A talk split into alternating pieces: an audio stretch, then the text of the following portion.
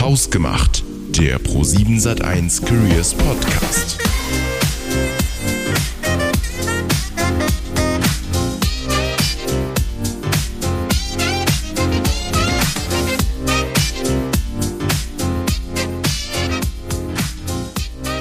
Ja, ein ganz herzliches Willkommen und hallo zu dieser nagelneuen Hausgemacht-Folge. Wieder mit mir, dem Tom, und heute der Jana. Hallo. Hallo. Wer du bist und was du machst, das hören wir gleich alles.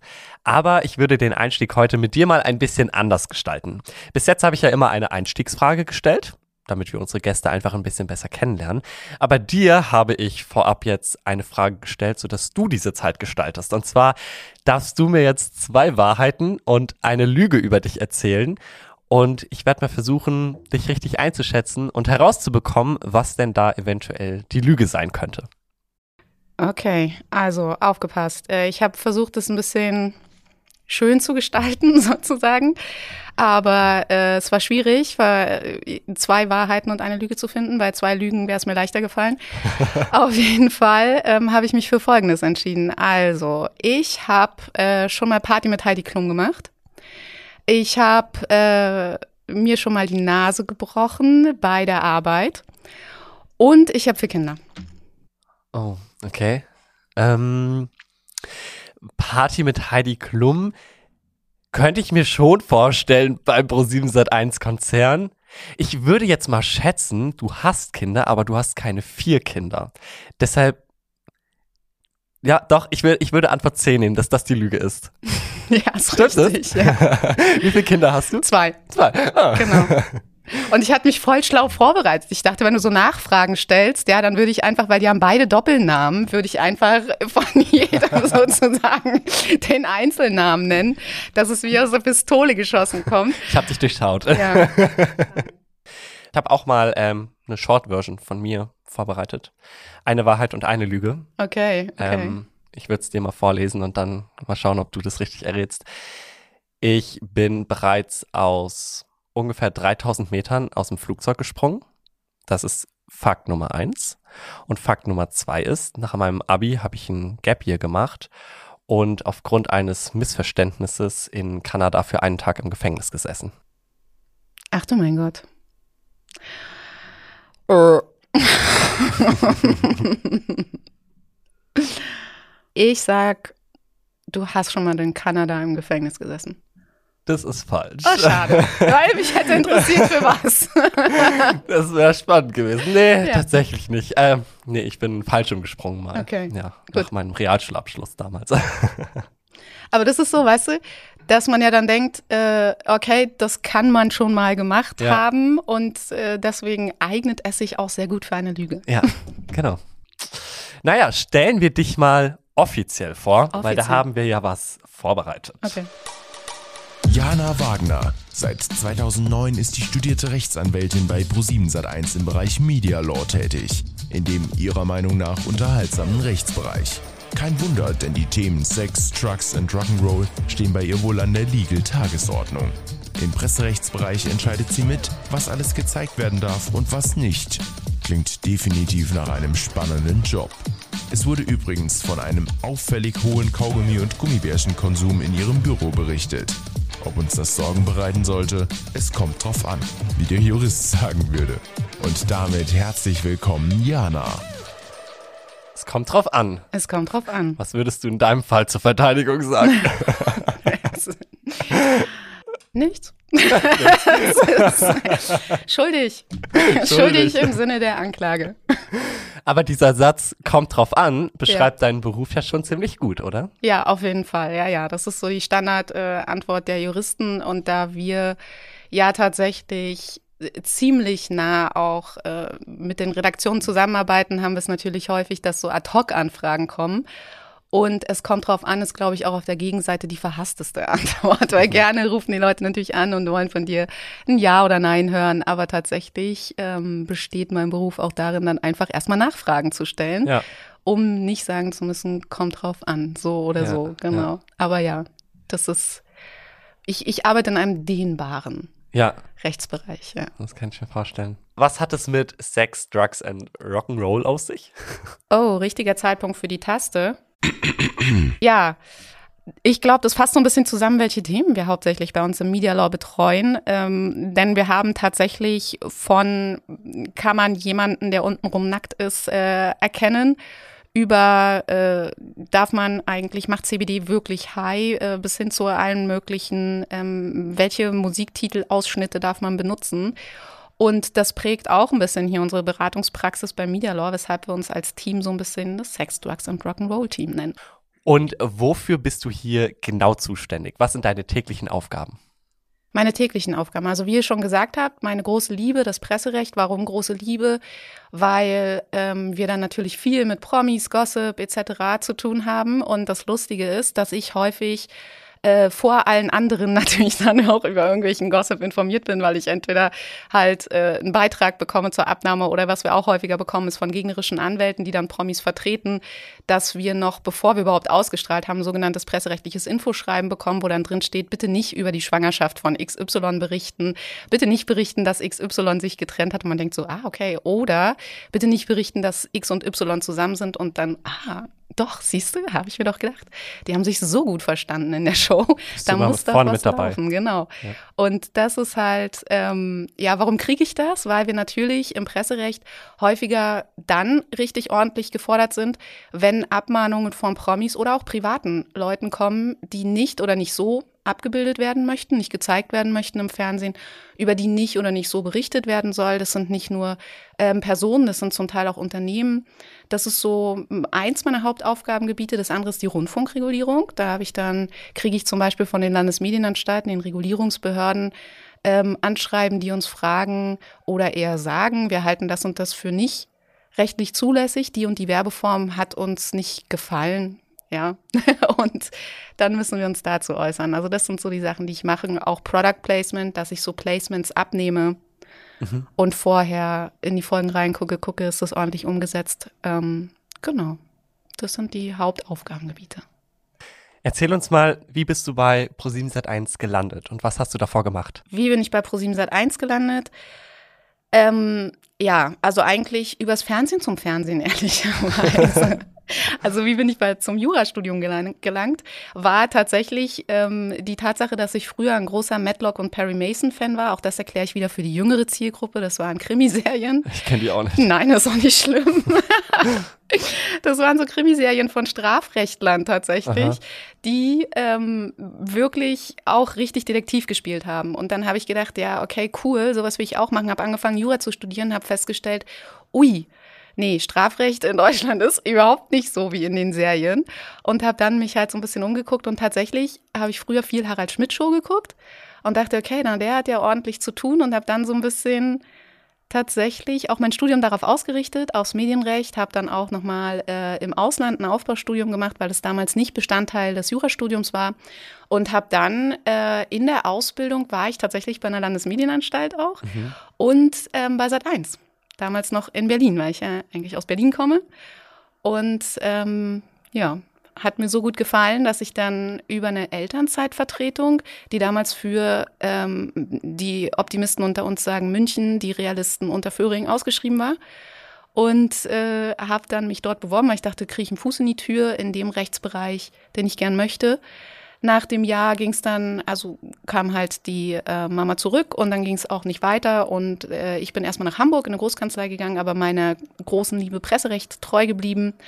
Ähm, habe auch dort im Presse-, Urheberrecht und Rundfunkrecht gearbeitet und hatte aber schon meinen damaligen Mann hier, äh, meinen jetzigen, damaligen Freund, jetzigen Mann hier kennengelernt. Ja. Und bin dann eben auch der Liebe zum Presserecht und zum Mann wegen wieder zurück und auch wieder zu ProSieben Und jetzt seit 2009 hier. Okay.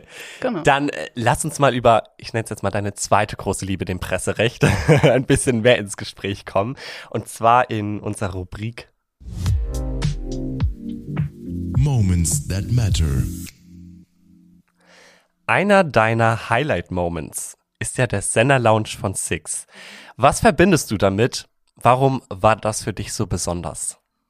Mm, das war für mich besonders weil ich halt äh, von der Legal-Abteilung einfach mit sehr, sehr vielen anderen ähm, KollegInnen da zusammengekommen bin die aus ganz anderen Bereichen waren, was natürlich großartig war. Und dann auch, dass man überhaupt die Chance hatte. Six war ja der erste kleine Sender, den wir nach den drei Großen dann wieder gelauncht hatten. Und ähm, dass man die Chance hatte, mal von der Pike auf zu sehen, was braucht man eigentlich alles, um Fernsehsender an den Start zu bringen. Mhm. Was gehört da alles dazu? Und was ich halt so schön und so toll fand, war auch der Spirit, der sich da so gezeigt hat, weil es einfach wirklich so ein bisschen wie so ein, wie so ein Start-up-Spirit am Anfang war. Man wusste nicht, wie soll der Sender heißen. Es gab unzählige Brainstorming-Runden, wo man überlegt hat, wie soll dieser Sender überhaupt heißen. Und immer wenn man dachte, man hat einen coolen Namen, haben die Markenrechtler den wieder abgeschossen, weil sie gesagt haben, gibt's schon, wird zu teuer, mhm. dass wir den bekommen.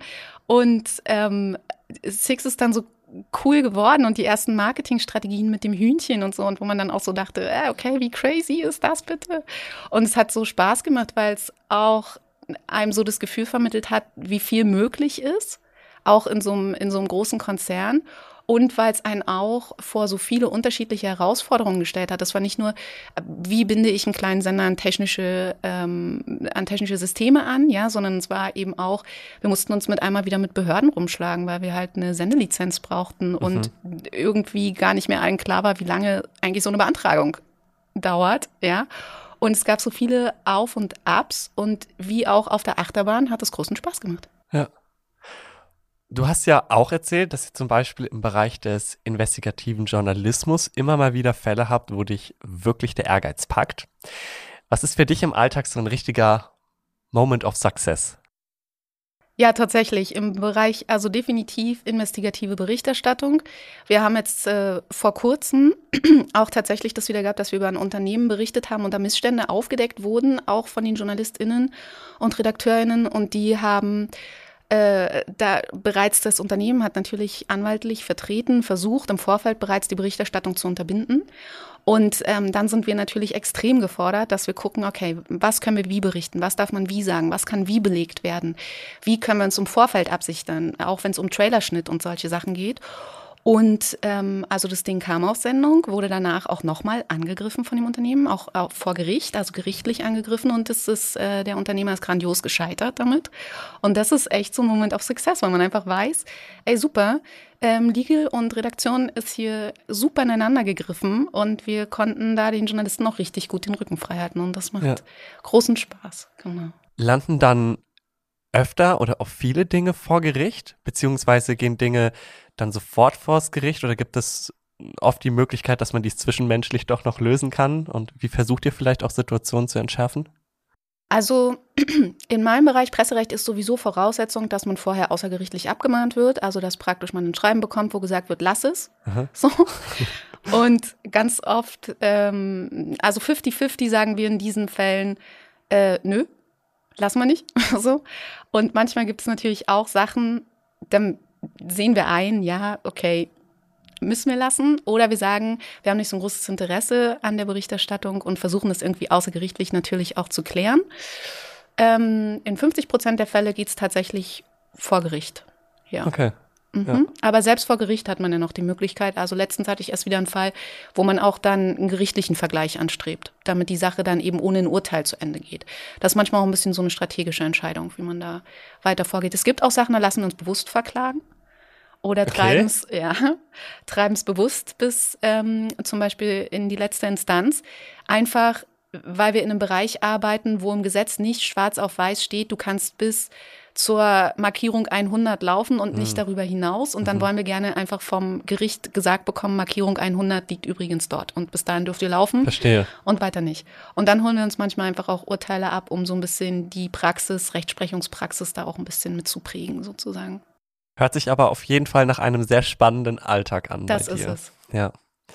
Du hast doch ja, oder du hast auch immer wieder Momente im Alltag, wo du wirklich nur schmunzeln kannst, hast du gesagt. Kannst du uns ein paar Einblicke in einige Fälle geben, die schon so an dich herangetragen wurden? Ja.